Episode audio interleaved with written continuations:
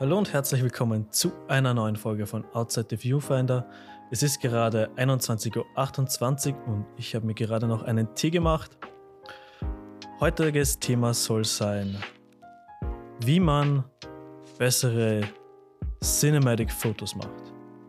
Was meine ich mit Cinematic Fotos? Also alle Fotos, die irgendwie so aussehen, wie man sie von einer Kinoleinwand kennt. Diese stark kontrasthaltigen Bilder, meistens mit viel Farbe, kann aber auch schwarz-weiß sein, wie man sie eben auch von, dem, von einer großen Leinwand im Kino kennt.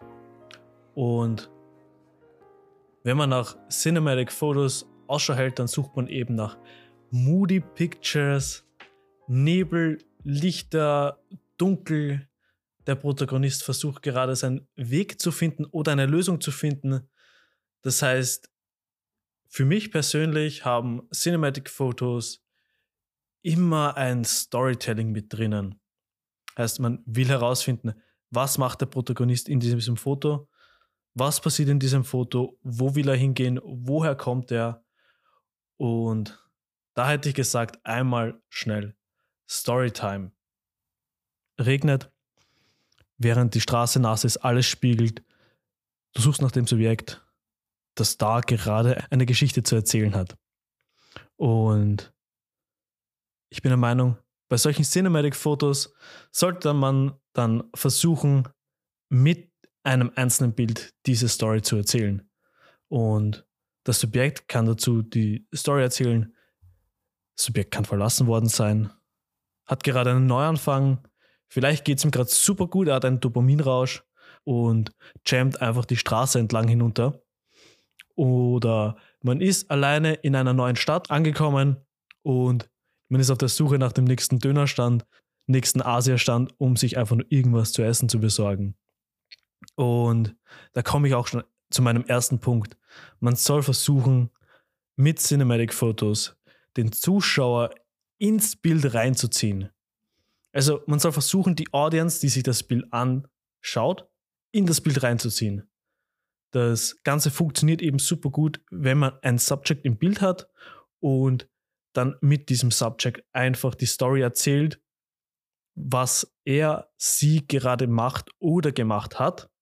Und da zum Beispiel eine enge, dunkle Gasse ist halt einfach nie so interessant und zieht keinen Zuschauer hinein, wie genau dasselbe Person, ah, wie genau dasselbe Bild mit einer Person, die in dieser engen Gasse von einem weggeht und währenddessen einen langen Mantel, einen Hut, einen Regenschirm trägt und wo man einfach nicht weiß, wer diese Person eigentlich ist. Man sieht das Gesicht nicht und damit komme ich dann eigentlich auch schon zu meinem nächsten Punkt und zwar Punkt Nummer zwei, Mysterium.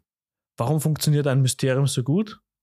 Ich meine, wir haben die Kameratechnik, um auch im dunkelsten Eck einer Stadt großartige Bilder zu erzeugen, aber wenn man für diese Cinematic Photos absichtlich Teile des Gesichts oder das ganze Gesicht seines Subjects einfach verdeckt, dann hinterlässt das Bild ein Fragezeichen beim Zuschauer. Man will als Zuschauer wissen, wer diese Person ist. Man will wissen, wie sie ist und was die Mission dieser Person ist. Das heißt, man will einfach von Haus aus wissen, warum ist diese Person, dieses Subject gerade dort und was ist ihr Ziel dieses Mysterium kann man erreichen über verschiedene Blickwinkel. Man kann von hinten fotografieren, man kann verschiedene Props verwenden, also Hüte, Regenschirme, Mäntel, Rauch, alles, womit man das Subject irgendwie ein bisschen verschleiern kann, ein bisschen mysteriös machen kann und man eben nicht genau sieht, wer diese Person ist und was sie genau macht. Hierbei gibt es große Inspiration in der Nightstyle New York Photography und da ist zum Beispiel Billy D ein super cool, cooles Vor Vorbild. Also den einfach mal auschecken auf Instagram. Billy D mit 3e und der macht genau das. Man sieht eigentlich nie wirklich, was die Person in seinen Bildern macht. Man sieht nur das Mysterium dieser Person, die Silhouette, den Hut, den Regenschirm und genau das, finde ich, ist das, was den Zuschauer bei jedem Foto wundern lässt, wer das Subject ist und welche Mission dieser Subject hat. Und damit komme ich dann auch schon zum nächsten Punkt, und zwar Punkt Nummer drei, das Szenario beziehungsweise volumetrisches Licht. Ähm, jetzt werden sich manche fragen, was genau ist volumetrisches Licht? Also, volumetrisches Licht ist einfach jedes Licht, welches der Luft drumherum Textur gibt. Also, wenn da Nebel ist, wenn da Rauch ist, wenn da aufgewirbelter Dreck in der Wüste ist, ist das volumetrisches Licht. Also, überall dort, wo man das Licht in der Luft sieht, weil die Luft nicht ganz rein ist, wo die Luft Textur hat und das Ganze gibt dem Ganzen eine crispy Textur.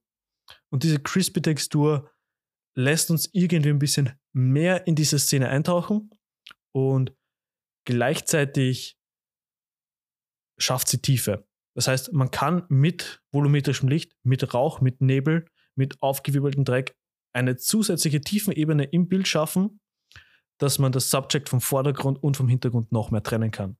Und gleichzeitig bin ich der Meinung, durch diese ganze Textur in der Luft weiß man einfach ganz genau, wie sich diese Szene gerade für das Subject anfühlen muss. Also man weiß, wie es ist, wenn man gerade dort ist, wo das Bild gemacht wurde. Was man hier eben auch machen kann, um genau diesen Effekt zu erzielen, ist, man kann einfach in das Licht direkt rein fotografieren. Ich weiß, dafür werde ich vielleicht ein bisschen Hate abbekommen, aber es geht gegen die Behauptung, shoote nicht gegen das Licht, aber in diesem Fall hilft es einfach, die ganze Szenerie mehr Cinematic zu gestalten. Und damit komme ich dann auch schon zum letzten Punkt. Punkt Nummer vier, Ausrüstung. Prinzipiell kann man natürlich einfach alles verwenden, was man zur Verfügung hat und damit großartige Bilder machen. Aber was hier wirklich wichtig ist, oder nicht wichtig, aber hilfreich, ist es, eine Prime Lens zu verwenden, einfach deswegen, weil diese Prime Lens es zulässt, sie weiter zu öffnen als jetzt eine Standard Zoom Lens. Dadurch kann man eben eine schnellere Verschlusszeit erreichen. Wenn man, gra gerade wenn man eine Kamera hat mit einem schlechteren Rauschverhalten bei höherer ISO, hilft eine Prime Lens ungemein. Und damit kann man dann eben Cinematic Scenes in einer Low-Light-Situation, sagen wir mal, freier gestalten. Und deswegen ist das mein Tipp an euch. Mit Prime Lenses kann man eben in Low-Light-Situation bessere Cinematic Scenes machen, weil man einfach einen freieren Gestaltungsraum hat durch die zusätzlich offene Blende.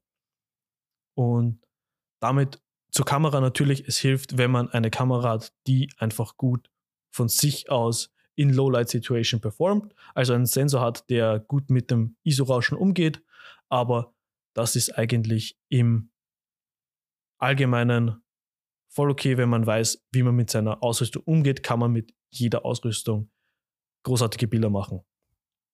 Genauso gut kann man zusätzliches Licht mitnehmen. Man kann einen LED-Stick mitnehmen, ein LED-Panel, irgendwas, mit dem man extra noch Farbe reingeben kann in das Bild. Zum Beispiel, wenn dort jetzt ein rotes Schild ist, kann man mit der Konträrfarbe Cyan einfach einen super Cinematic Look erzielen, weil man die Konträrfarben verwendet und dadurch einfach gleich mal das ganze Bild kinofarbähnlicher zu machen. Weil gerade im Kino wird eben ganz stark darauf gesetzt, die Komplementärfarben zu verwenden, um jetzt Vordergrund von Hintergrund, wichtig von unwichtig zu unterscheiden. Ja, das war's von meiner Seite. Ich hoffe, ihr habt heute äh, einen richtig, richtig guten Tag und ich freue mich auf die nächste Folge.